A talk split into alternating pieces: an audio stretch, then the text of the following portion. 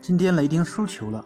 当最后一节在八分钟的时候，我觉得比赛没什么悬念。四个业余球员也知道，拖时间，或者造杀伤，保持十分左右的优势，拿下比赛才是重点。最后输掉了比赛。我最后翻看录像的时候才明白，又是威少。威少在最后大比分领先的时候，肯定这样想：既然大比分领先，就是我表现的时候了。结果用力过猛，进攻犯规，防守犯规，急促的投篮，留给开拓者太多时间，最终遭到了绝杀。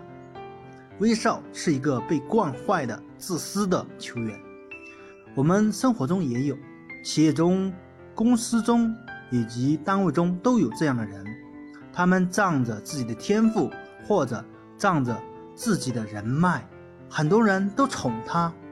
惯他，结果他根本不能带动一个团队，而且他会把这样团队带到深渊，而且这样的人极度自信，极度自我，所以造成了公司企业很大的损失。但是如果这种损失没有足够大，他们不会反省，永远不会。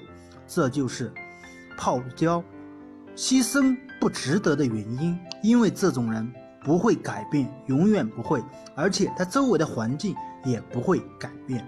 就说雷霆，雷霆上下有几个人不说威少的好话？有几个人不惯着他？你觉得呢？威少简直太可怕了。